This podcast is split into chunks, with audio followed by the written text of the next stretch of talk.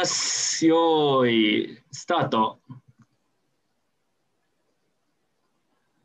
はい、えー、ちょっとすいません。今日ですね、普段とちょっと違う環境でやってるので、非常に回線の状況とかが悪くて、もしかしたら途中でまた落ちてしまう可能性があるんですけど、今回は特別放送ということで、もしネットがうまく機能してなかったらそこで終わりにします。そして、今回はですね、ちょっと2点3点あったんですけど、ゲストに、えー、一億総リップラーさんに来てもらってます。一億総リ 一億総リップラーさん、よろしくお願いします。よろしくお願いします。あの、ちょっと自己紹介をお願いしてもいいですか？どういう方なんでしょうか？えーまあ、名前の通り、リップラーを日本に広めるっていう活動をしているものです。あの、ツイッターとかで活動してますよね。たまに見ますけど。まあ、そうですね。まあ、リップラーを広めるっていうのと、リップラーの被害者をこれ以上増やさないっていう両方の活動をしてますね。どっちなんですか？リップルを広める。どっちもですね。どっちも。まあ、今日はですね、もともとダークサイド放送をするということで、あの、視聴者から、あれですよ、あの、質問をもらったりしてたんですけど、えーちょっと、ちょっと昨日今日いろいろあったじゃないですか、リップル界隈。えーえちょっと、なんでそっちの闇も見なくてはいけないかなと思いまして、急遽、えーこの布陣になりました。まず、今、どんな気持ちですか、一億総リップラーさん。いや、それ楽しいですよ。楽しい？楽しい？楽しいですよ、それは。こんこんなに盛り上がってる界隈は、多分3年ぶりぐらいじゃないんですかね。確かに昨日今日めちゃくちゃツイッターにこうエネルギーが戻ってますね。え これ確かにこんな見たの久しぶりで。えいや、本当そうっすよ。なんか一体感を感じたね、久しぶりにツイッターに。そうです、そうです、そうです。これが人類の絆ってやつなんですかね。あまあ、すうん、まあそうですね。そしたら、ちょっとせっかくなんで、一億総リップラーさんから、まず、あのーこの昨日今日でリップル会話で起きたことを軽く説明してもらってもいいですか？何が起きたんですかね？改めて、知らない人のために。マジか、俺が説明するんか、それ。俺がせ俺が説明するの？いや、なんか俺はてっきりね、スライドがあって、コウジがこう頑張って説明してくれて、俺にちょちょっとだけコメントを求めるみたいなスタイルだと思ってた。そ そんなことするわけないじゃん。じゃあ、じゃあ、俺がちょっと説明するから、うんうんあの間違いとかコメントがあったら、ちょっとはい直していってください。それで、そんな感じでそ、そんな感じでお願いします。そんな感じでいこうか。じゃあ、えっと、自分が知ってる限りですよね、昨日の夜かな、日本時間。昨日の夜に、えーリップル、リップル社が SEC にこう訴訟されると。えー要は、証券を、未登録証券を売っていたということで、えー訴訟される可能性が高いみたいな報道が出て、えー盛り上がり始めて、今日、そのちょっと後かな、正式に SEC が、リップルに対して訴訟をしますと。で企業だけじゃなくて役員とかに対しても個人的にこう追及をしていくということで、えー結構厳しい厳しく追及されるんじゃないのかみたいなこう見方が強いってことですね。そうですね。合ってますか？合ってます、合ってます。なんかそ他に付け足すこととかありますかね？いや、それが全てだと思いますよ。でそれに対してリップル界隈はどういう反応をしてましたか？リップル界隈は、まあ、リップル界隈って2つあるんですよ。おおはいはい。まあ、普通のリップラー界隈とアンチリップラー界隈って2つあってですね。アンチリップラー界隈も一応リップル界隈なんですか？まあそうですね。で一応一応総リップラさんは当然あの布教してるって言ってたので前者ですよね。いや、私真ん中なんですよ、ちょうど。真ん中とかあるんですか？真ん中真ん中で、うん、どういう？あの布教しつつあの、被害を食い止めるっていう。ちょっと意味が分かんないんですけど、じゃあ両サイドの反応をちょっとこう教えてください。そしたら真ん中にいる人として。まあ、リップラ界隈的には、うーん、そうですね。リップラ界隈は擁護する声がまだ大きい。いやー、まあ、まだまだありますね。まだまだある。でうんまあ、証券って見なされても、あのじゃあこう認公式に、お前は証券だけど、まあ、罰金払って認められれば、まあ、それは立派なものじゃないですか。まあそうですね。そそういうシナリオにもしなれば最高だと。堂々と証券として売り出してくれと。そうそう、今までのその懸念点っていうのが全部払拭されるんで、うんそういうシナリオになれば最高だと。まあ、それが擁護派の意見ですね。なるほど。自分もそれはちらっと見ました、ツイッターで。あま一応、一応、総リプラさんはその意見どう思いますか？あ、まあ、一理あるかなと。まあ、ほん ほんちょっとした位置ですけども、めっちゃ小さい位置ですけど。一理はあると。えーなるほど。まあ、そのワンチャンにかけて今値段がついてるって感じですね。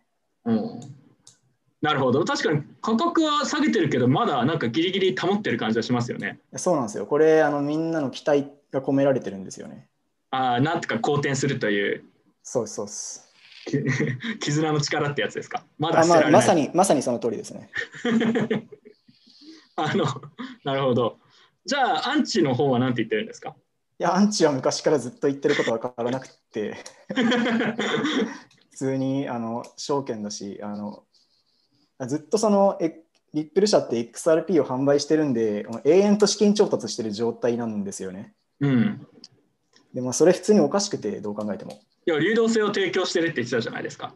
いや、それは建前ですよ。建建前なんですそれかは建前で、それを真に受けてる人たちがいっぱいいるんですよね。おーまあ、実際やってることは、あのコインを市場で売って資金調達してることなんで、まあ、ダメですよね。普通に理由もなく、まあ普通に資金調達するんだったら、あらかじめそのいくらいくら調達するんで、いくら株式を発行しますと。で、どんくらい希薄化するんで、投資家の皆さんよろしくお願いしますって言って、まあ、発行するわけですけど、まあ、そんなことガン無視でバンバン、まあ、売ってるわけですよ。そしたらまあ、ダメですよね、普通に。最近でも売りやめてたんじゃなかったでしたっけ？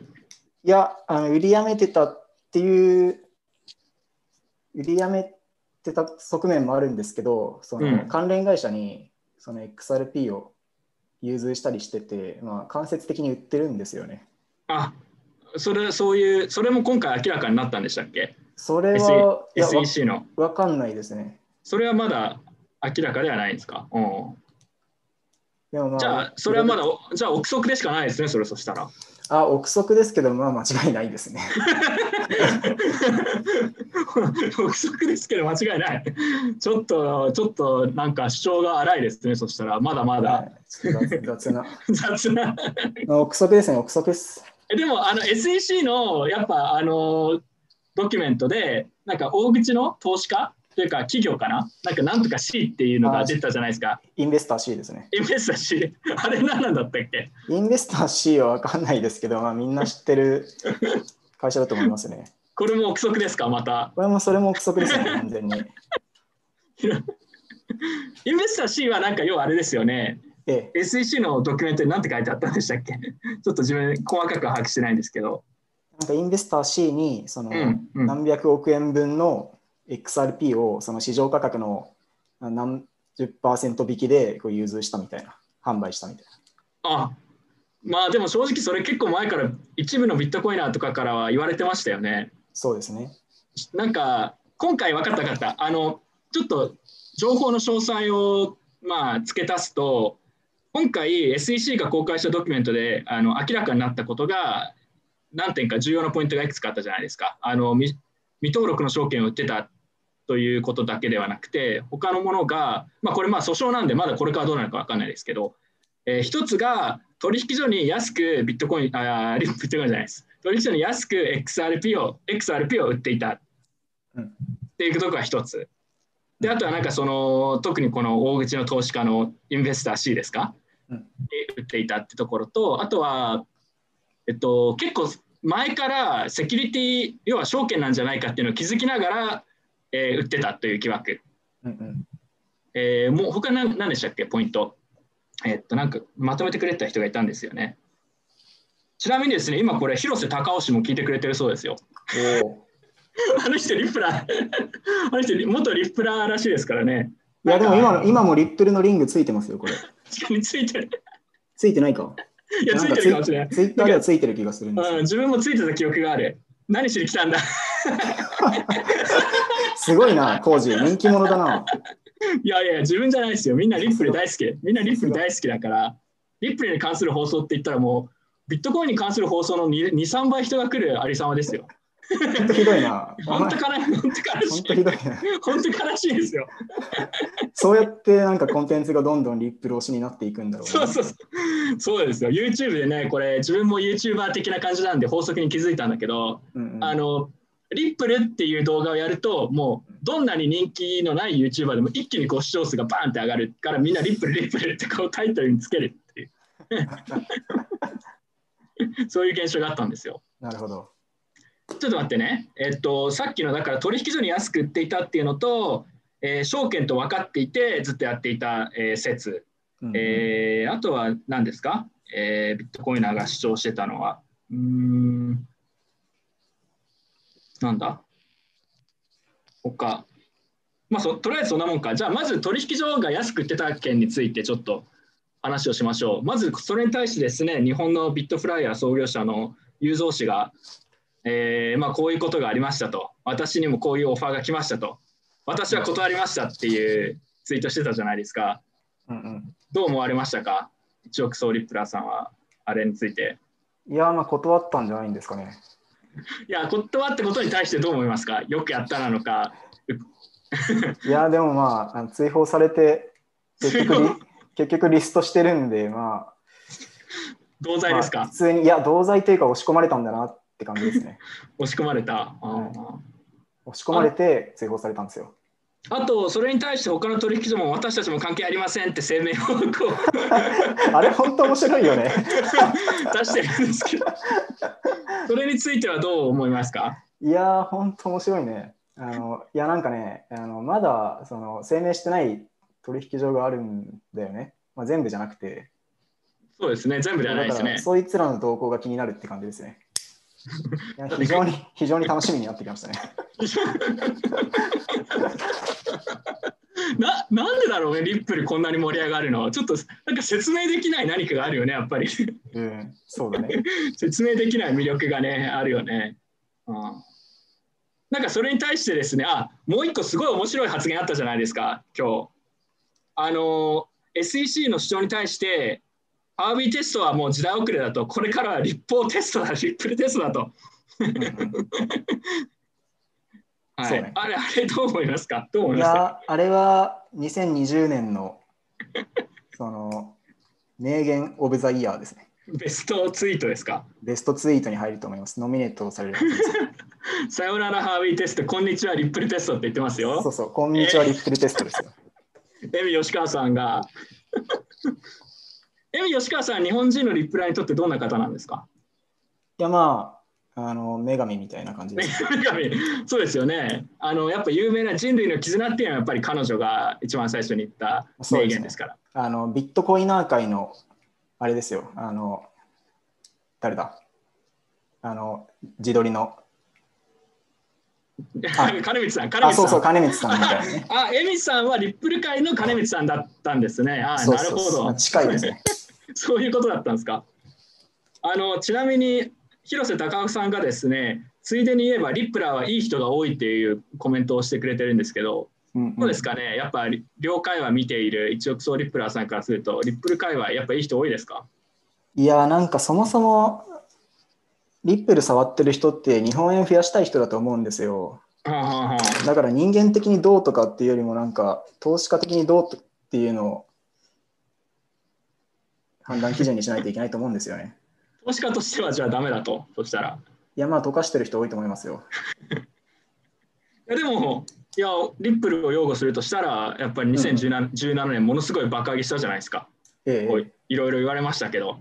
ええだからこれからまたさらにもう一回くらいトゥーザムーンするんじゃないかみたいな意見もあるんですけど、ええどうです？どうどう思いますか？それについては。いやそれはきついんじゃないですかね。今回今回はじゃあ致命的ですかね結構やっぱ SEC 本気で潰しに来てるんじゃないかっていう。いやそうですよ。今回は、うんマジでやばいやつですよ。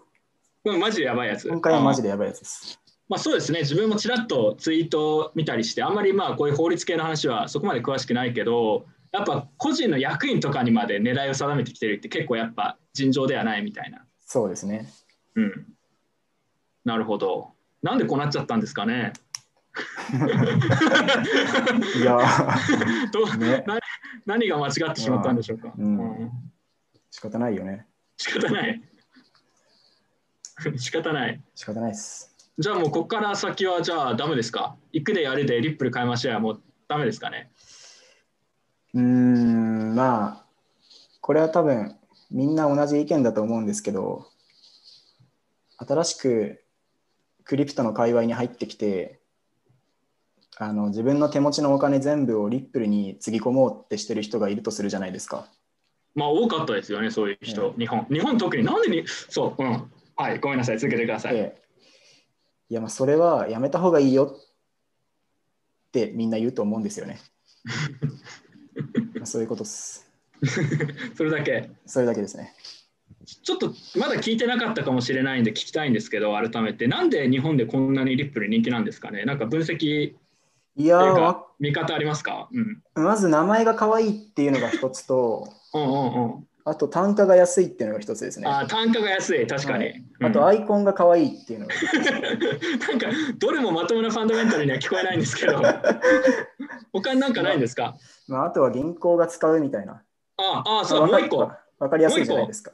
もう一個これあったじゃないですか。SEC からのあのレポートで。銀行が使ってるって言ってたんだけど実は全然使ってなくてお金払ってるだけだった説。ええええ これあれほん、まあ、本当ですかっていうか SEC の調査によるとそういうこうまあ結果が出てるんですけどうんうん、どう見てますか？陰謀ですかねやっぱりこれも。それはね、まあ、SEC のちょっと書いてる通りだと思うんですよね。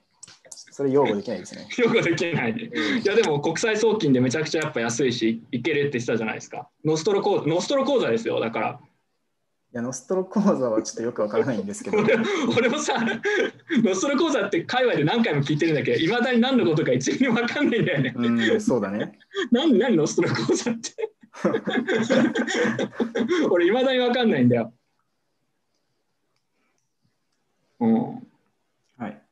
え、じゃあもう、あれは本当と。じゃあ、あコメントでですね、北尾市の影響ですかねって、日本で人気なのが。北尾市はですね、今回、あのこういうことがあってもこうめげずに、これは陰謀だと、我々はこうアジアでリップル、そして XRP を広げていきますという強力なメッセージを出してますけど、はいはい、あやっぱあ、確かに北尾市の影響はかなりあるんじゃないですかね。そのややっぱりそのうん、ご年配のそのそのちゃんとした経歴があるおっちゃんがですね、言うと、まあ、かなり説得力があるわけですよ。そうですね。う、うん。ん、いやその辺のなんかひょろひょろのあの若者がこれはすごいって言っても全然説得力ないんですよね。普通の人にとってみれば、うん、うん、うん、うん。そこはでかいですよ。なるほど。まあそうですよね。北尾さんは日本国内でもめちゃくちゃ有名ですし、上場企業の社長ですからねうん、や上場企業ってのは相当売り上げある上場企業の社長ですから。日本リップラーのやっぱ精神的支柱ですよね。そうですね。でもか 彼ってでも結構前にもなんかいろいろこう自分が前に教えたやつをこういきなり裏切るみたいな展開があるっていうのをちょっとちらっと見たことがあるんですけど知ってますか、うん、あー普通になんか製薬ベンチャーの株を買い煽ってとかがあるんで。事実ですかそれは？事実ですね。行いはあんまり良くないですね。じゃあリップルでもそういうことが起きる可能性はゼロではないとあまあ十分あり得る話ですね。結構冷静ですね一応そうリップラーさんいやそれねあのね工事のテンションが高いだけだよ。だって俺より多分ね盛り上がってると思うもん。いや盛り上がってないよ俺。でも見てこれ。ライブライブ視聴者数646人。過去最高レベルだよこれ。過去最高なんだこれ まあ過去最高かどうか知らないけど過去最高レベルであるのは間違いない。もうすごいじゃん。あのビットコインナー反省会の再生回数トップがリップルの放送。完全敗北だよこれ。黒歴史じゃんか。リップルに完全敗北だよだからビットコインはこれ。でもそれで言うとやっぱり国内のリップラーの数めちゃくちゃ減ったよね。やっぱこうね。あの観察してても明らかに減ったんじゃん。そうそう。あのねそのリップラー界隈の人口って結構減ってて、うん。まあ、対照的にねアンチリップラー界隈の人口がねこう増えてるんだよね。あ増えてる増えてる、うん、ジョブチェンジうんしてるんだよ、みんな。えあれは元リップラーがアンチリップラーになってるの？あそうそうそう。で損切りし損切りしてアンチになるみたいな感じですね。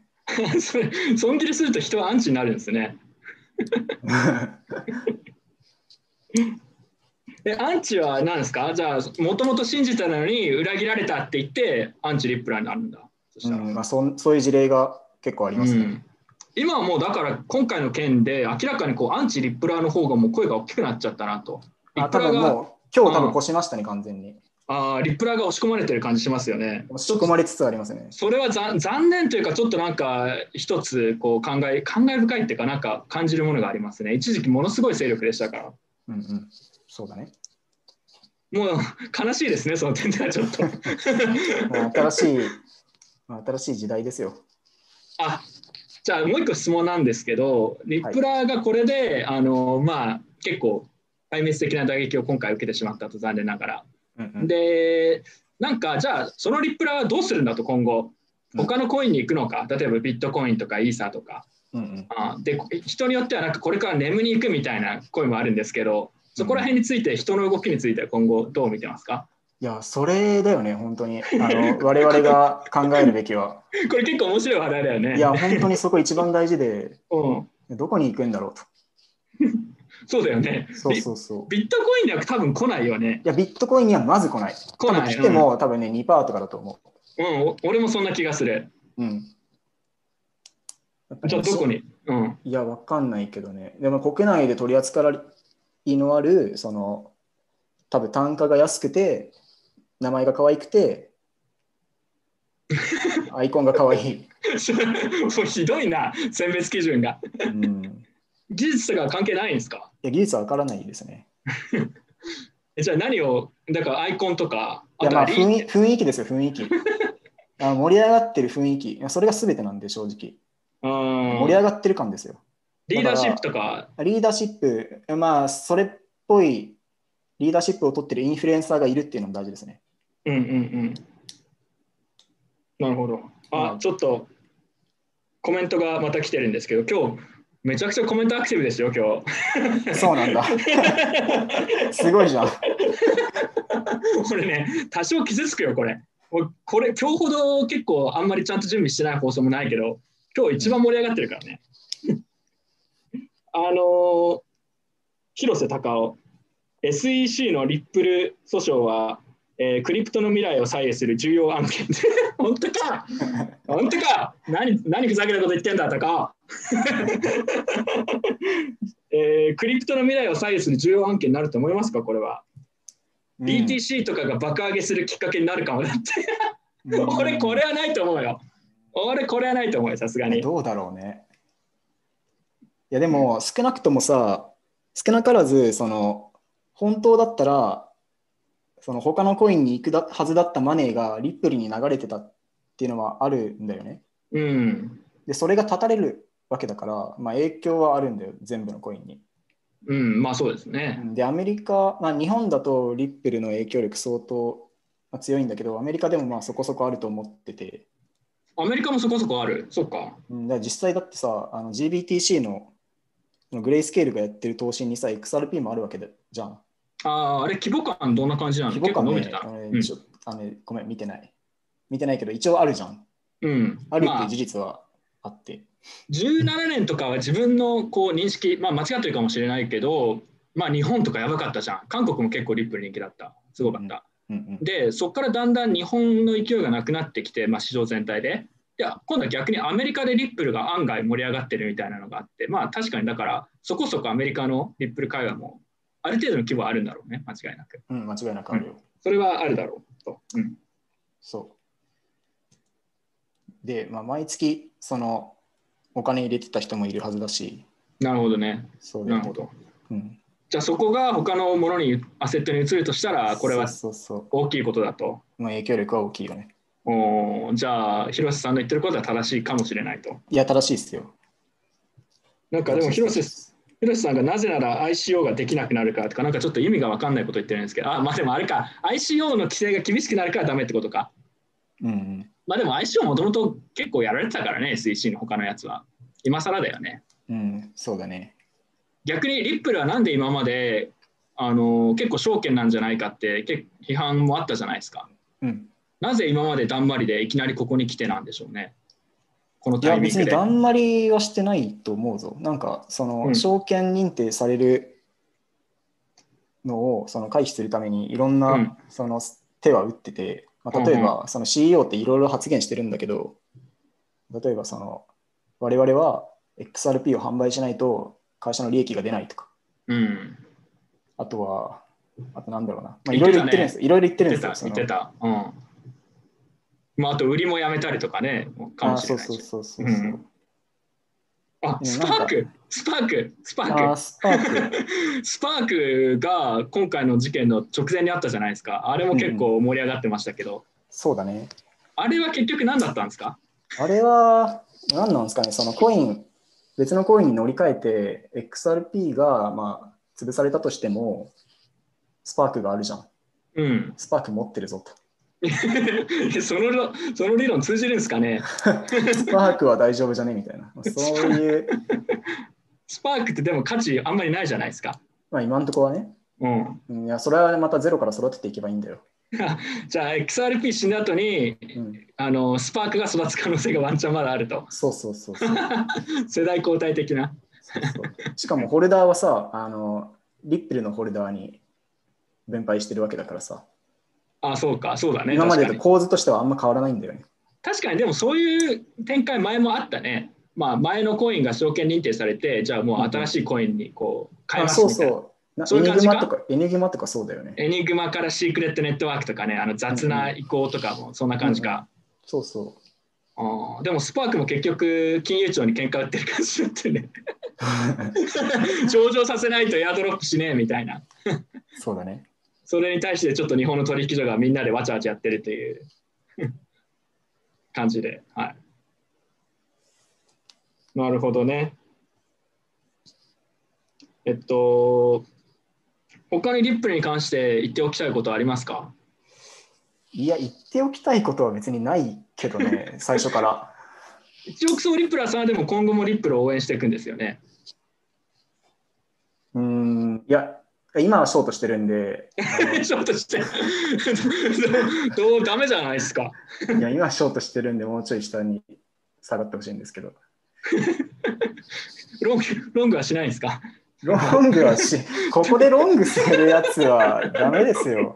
どこまで下がトレーダーとしてダメですよ。どこまで下がりますかね？まあ、今、その、指値は0.1ドルに置いてますけど、え、ちょっと待って、今の価格いくら？今は0.3ぐらいじゃないですか。ああ、じゃあ今の3分の1くらい？うん。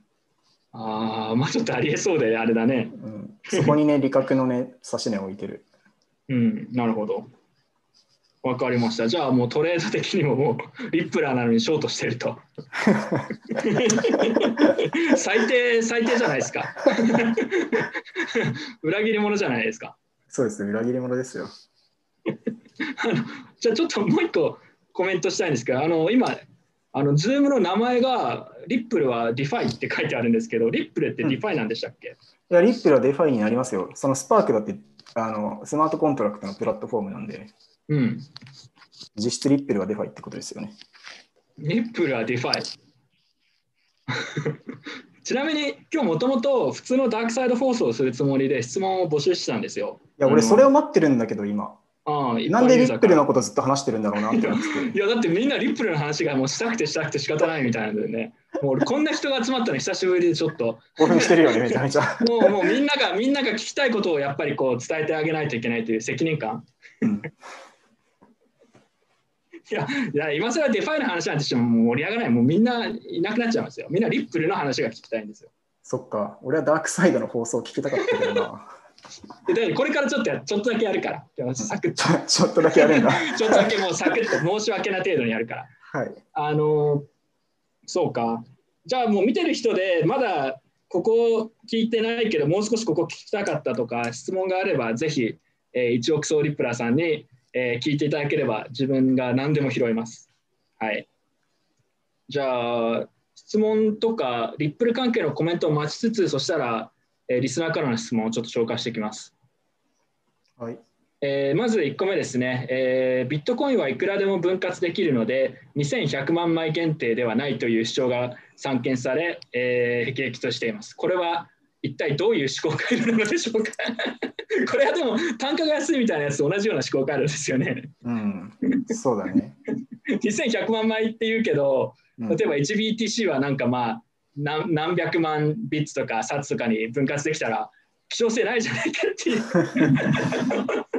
え俺も意味わかんないんだけどね。うん、そうだね。ピザがさ、大きいピザがあってさ、うんうん。なんか半分に切るかさ、10分割するするかでさ、10分割できるからピザは希少性がないみたいな。お意味がわからんぞ、お前みたいな。うんうんい 総合計は同じ同じ量じゃねえかよっていう。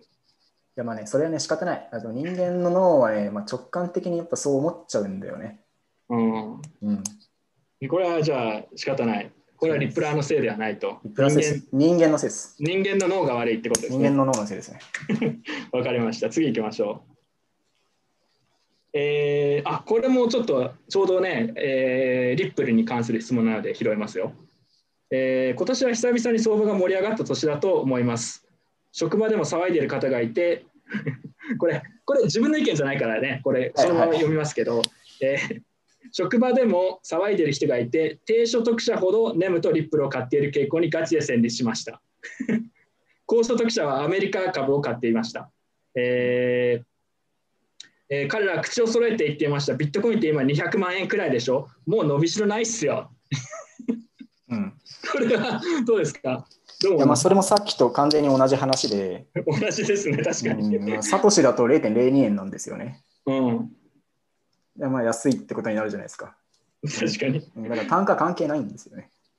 いや、単価関係ないって言ってんだけど、全然通じないですよね、これ。いやまあ無理ですよ。伸びしろないとかさ、ビットコインも上がりすぎて。うんうんうん、じゃあ、同じですと。じゃあ次行きます。もうガンガン行きますよ。もう今日はね、早くサクッと終わらせようと思うんで。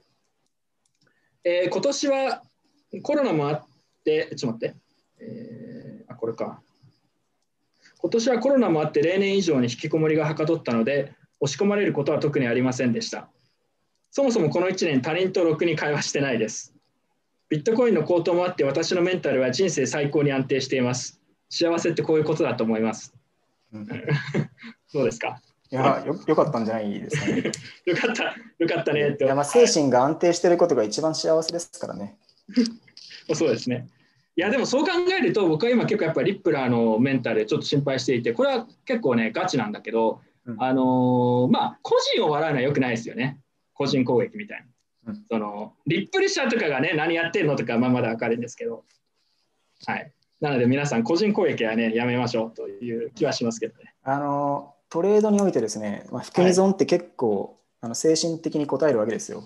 うん。で一番、まあ、どうするのが正解かっていうとあのポジションを切るのがですね精神衛生上一番いいんですね。ああ、もう忘れると。あいや忘れるのはダメですあの。ポジションを切ってから寝てください。ポジションを持ってることを忘れて寝るっていうのが一番ダメなんで。そういう人多いですよね。まあ、自本当そう分もなんですよ自分もたまにやっちゃうけど、金額によっては。うん。いやなんか見なかったことにしてあの PC をそっと閉じて寝るっていうのが一番良くないんで。やるやるやる、よくあるよくある。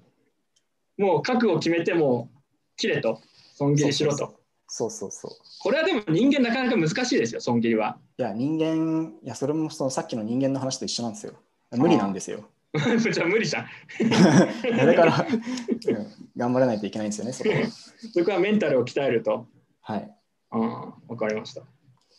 ちょっと待ってね、コメントでなんか面白いのがないか見てます。えーえーあ、リップルに関する質問もう一個来てますよ。えーコインベースは XRP 上場廃止するのでしょうか？うん。コインベースといえばね、今ちょうど IPO 直前と噂ですからね、結構うんうんデリケートなタイミングですよね。うんうん。まあ、それはね、わかんないですよね。うん、なんかわかんないけど、一億総リップラーさん的にはこうなんじゃないかって、勘とか予想あるとしたら、なんて言いますか？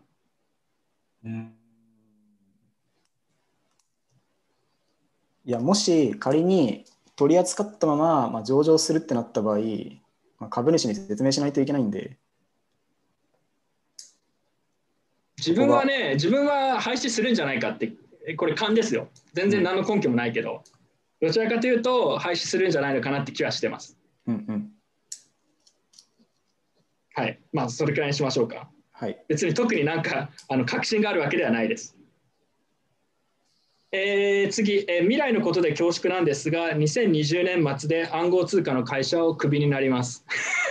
うん、これどこの会社かわかんないけど、クビって結構珍しいね。やめるじゃない。やめさせられるんだ。どこどこの会社ですかねインベスター C とかかなえ？いや、わかんない、わかんない。いや、わかんないけど、つ続きは？いや、続きない。これでおしまいなんだけど、それでおしい。まいかよ。質問じゃねえじゃん。コメントですよ。あ、コメントか。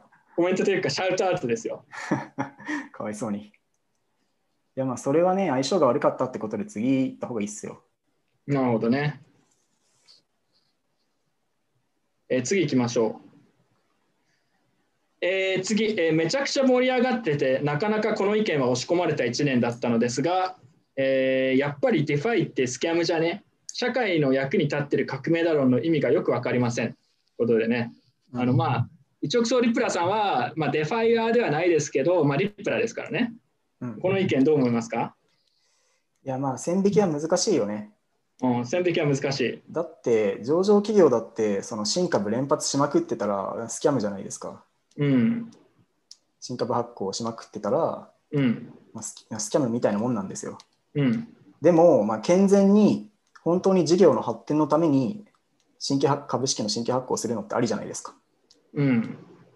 だからですね、線引きは非常に難しくて、まあ、 DeFi もそれと一緒で、うん。まあ、ちゃんとそのユニスワップでなんかこう A コインを B コインに変換したいっていう需要を満たせるようなプロダクトを提供してるんだったらまあありですけど、まあ、最初からそのトークンを売る目的でその DeFi 上のアプリケーションを作ってる連中っていうのはまあ scammer ですよね。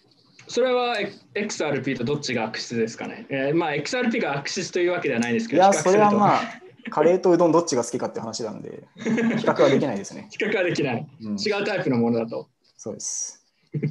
なるほど。えーあ佐藤太郎さんからですね、えー早く仕事辞めたいです。儲かる暗号通貨教えてくださいって言われてるんですけど、うんうん、ななんですかね？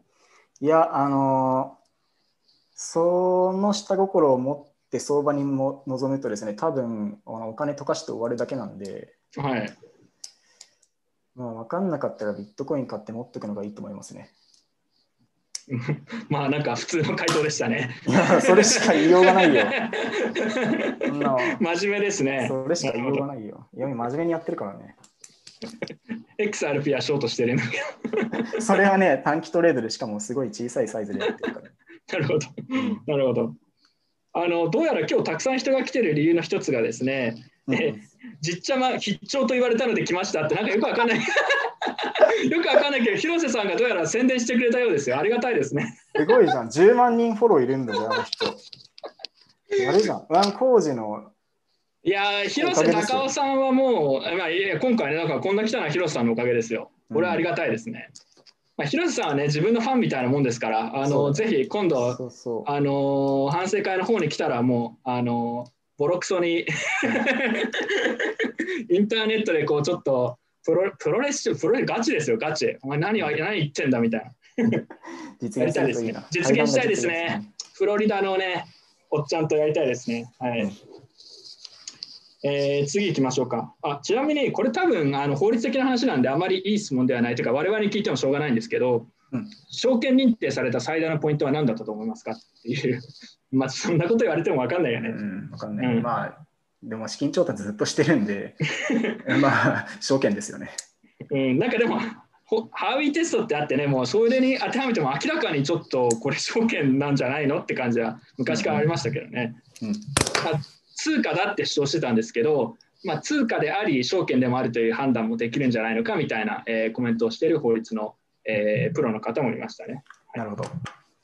なので別に通貨っていうのをフィンセンが認めたからといって証券では同時にないというふうには必ずしもならないということのようです。面白い面白いっちゃ面白いですけどね。うん。はい。えー次。えー長いな。ちょっと長いので紹介しません。えーなぜダークサイドの開催が24や25じゃなく23日なんですか？予定あるんですか？ないです。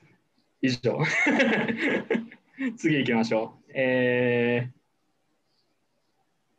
あ、これもさっきの質問と同じような感じですね。毎年欠かさず生で見させていただいてます。ビットコインと出会って早3年、世に言う出川組ってやつです。もう出川組が古参ですからね。いや、もう完全に子さんですよ。出川組古参ってすごいよね。まあでもそうか、3年もいるんだよね、なんだかんだ出川組って。そ3年いたら確かに結構古参だね。この界隈では。うんで、まあ。出会って早3年、えービットコインのオールタイムハイを目の当たりにして信じる者は救われるを体現しましたが、それとは反比例で友人を多くなくしました。友人は現在オールタイムローを更新中です。ビットコインを説明すればするほど友人は離れていきました。それである時悟りました。もう偽りの自分で生きていくのは嫌だと。えーそれから吹っ切れた感じで淡々と過ごしていますということですね。これはどうですかね？なんか分かる部分ありますか？ちょっとダークですね。うんビットコインにのめり込めばのめり込むほど友達が減っていくというね。うんうんうんどうですかこれよくありますかねまあ、ビットコインが好きな友達を頑張って作れる方がいいと思いますね。その努力をしましょう。ああ、も うままともな回答ですね。まさかの。でもこれは事実ですね。自分も似たようなことありますよ。うん。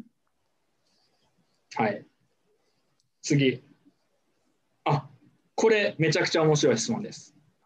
これ一億総リップラーさんもこれはか多分関心がある、えー質問なんですけど、えーかぼちゃの馬車的なノリで XRP ホルダーが金融庁や取引所を訴える可能性はあるでしょうか、まあ、もしくはリップル社とかだね。うんまあ、投資家が集団訴訟みたいなことをする可能性はあり得るか。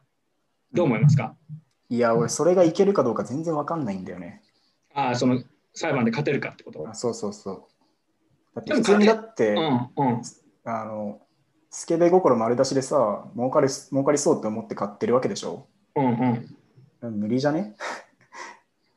まあ、勝てるかどうかは別として、でも集団訴訟しそうだよね。特にアメリカとかは。あアメリカはね、うん、なんかありあってもおかしくないよね。うん。あのーでも、あれだよね。日本はなさそうだね。日本はね、そうだね。日本は平和ですからね。うん。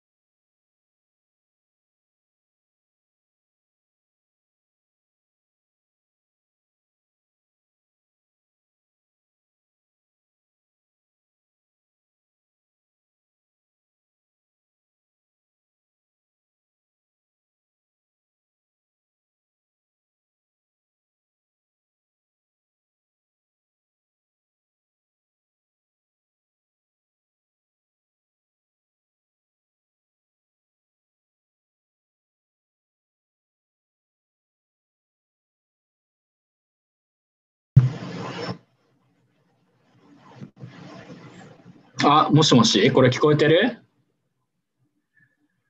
はい、えー、聞こえてるかな？すいませんね、ちょっとインターネットの回線がね、今回あまり良くないようで、えー、今そういえばなんか、昔、リップルに関して悪いことを言うと、DDoS 攻撃を受けてた人たちがいたっていうのを思い出しましたね。はい。まあ。そうですねあの。自分のサーバーでブログ立ててる人が DDoS 攻撃されて。ただ違いますよ。これは陰謀ではなくて、普通に自分のインターネットの接続が悪かっただけです。はい。はい、まあでもまあ、いついつ切れるかわからないので、えー、最後フィニッシュしてもおしまいにしましょうか。ちょっとだけ話して。うん、はい。えー、そうですね。なんかその攻撃で会社を辞めさせられたみたいな人もいましたね。そんなことも、そんなこともありましたね。はい。じゃあ最後ちょっと質問をもう何個かだけ説明してもう終わりにしますよ。今日は。早めに。えー、あ、じゃあこれいい質問ですね。えー、金リンゴさんにも見捨てられ、リップル社が SEC に訴えられて辛いです。勇気づけるメッセージやホルダーとしての戦略をコメントしていただけると嬉しいですという。やっぱ応援のエールのメッセージお願いします。うん、いやそれ、ガチの質問だから難しいんだよね。いや、これガチじゃないです。ガチじゃない？よ。ガチじゃなさそうな雰囲気を醸し出してます。まあガチじゃないんだったら。ガチの人はここに投稿してこないと思います、俺。あまあ、ガチの人来ないよね。まあガチじゃないんだったら、まあ一旦切るっていうのも手ですよ。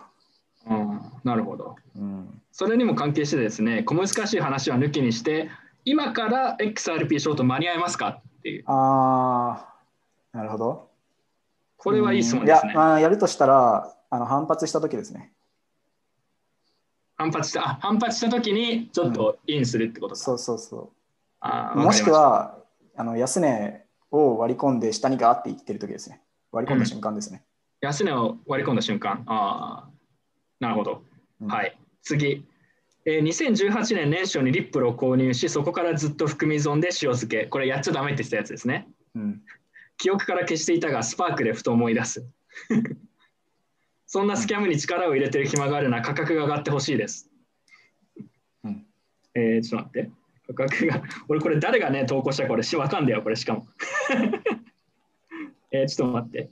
スパークでそんなスキャムを入れてる暇があるなら、えー、見えない。ちょっと待って。えー、そんなスキャムに力を入れてる暇があるなら価格が上がってほしいです。えー、SBI 北尾市の訴訟は最終的にリップルが勝つだろうに励まされる。励まされてる それ勝つって言ってましたね、北尾さんが訴訟。うん、そうだね。まるで愛は勝つですが、愛と違って心配しかありません。いや、あれはだってあのポジショントークだからね。真に受けちゃだめですよ。来年も仮想通貨界隈楽しみです。場合、何も調べないでよくわからないものを購入し、手数料はがっつり取られる日本人代表ということで、コインチェックでめちゃくちゃみんなリップル買ってましたからね。そうそうそう。もう一番儲かったのコインチェックじゃないですか。一番の勝ち組ですよ。勝ち組だよね。うん。しかも今日もインセンティブプログラムには参加してませんって言ってましたしね。そう。公正に戦ってやったということですかね。はい。えー、えー、ローラ組、ローラ組、ローラ組っていつだ？同僚から誘われて仮想通貨に参入したローラ組からローラ組ですと。買ったのはリップルです。うん、そろそろツイッターなどで発言できるかなと思った矢先、リップルがこんなことになって、出川組、ローラ組にはいつ発言権が認められますか？いやいや別に発言していいっすよ。発言権認めるとか我々そんな権利ないですからね。ないよ、自由だからいい自由に発言してほしいですね。うん、出川組はでも結構最近強いんじゃない？もうやっぱ貫禄が出てきてるからね。あのそうだよ。子さんとしての。そう、堂々としていいっすよ。出川組はもう堂々としてほしいね。ローラ組はあのそのちょっと後かな、よくわからないけど。まあ別に好きなこと言えばいいと思いますけどね。そう、はい、それがインターネットですよ。はい。じゃあ最後。あ、最後っていうかもう大体これおしまいだな。はい。以上です。だから今日は最後なんか見てる人たちからコメントがあればそれに少しだけ最後回答して今日はここまでにしようと思います。えー、一億総リプラさん、どうですか、今日言いたいことは言えましたか、大体。いや、なんか俺が思ってた放送と全然違ってて、残念なんですよね。ビットコインなダークサイドそ、そもそも何話す予定だったの？今日のその事件が起こる、起こらなかった場合。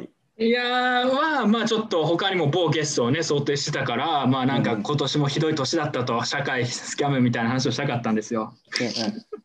そしたらそれ以上のやっぱ事件が起きてしまったので特番になっちゃったって感じ特番特番に直前になっちゃったって感じですね。なるほどね。と社会はスキャムですかね？ついでに最後 ダークサイド的な。いやそれはね人によるわ。人による。人による。うん難しいよ。だって運の要素かなりあるからね、社会は。うん、難しいよ。だってさ、いくらさ、うまいポーカープレイヤーだって、うん、1%の確率で負けるって言っててね、負けたりするんだよ。まあそうですね。そう、それに当たっちゃったらさ、やっぱスキャムって言いたくなるよね。うん。まあでも、それは。うん、うん、なるほど。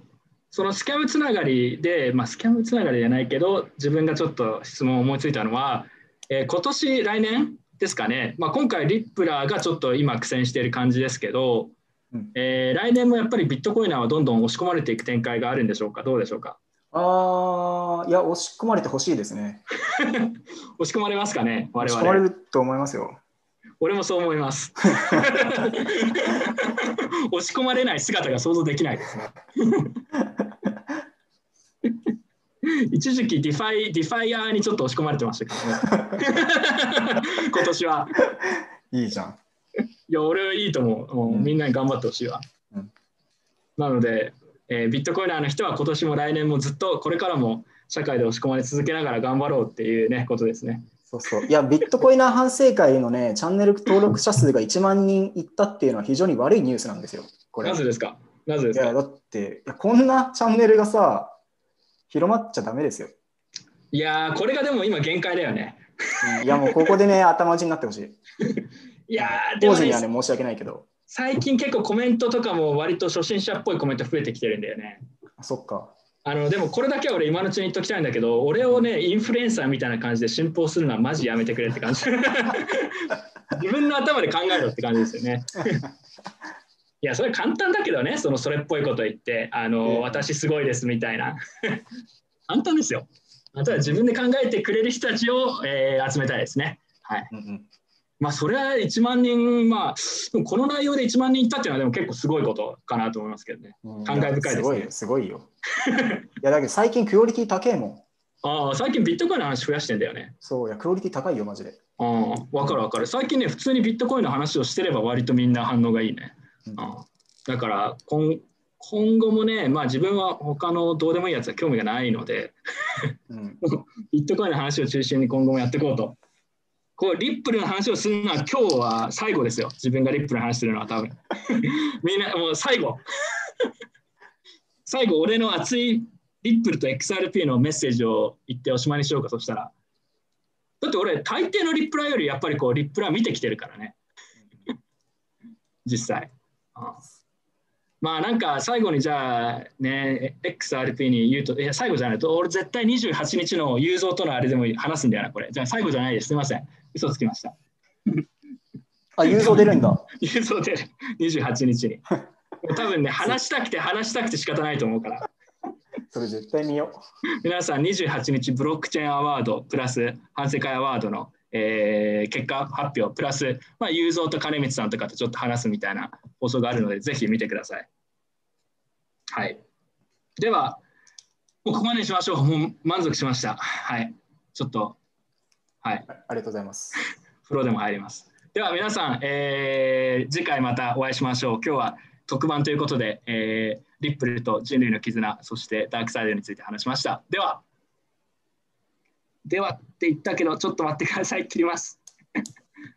あよし。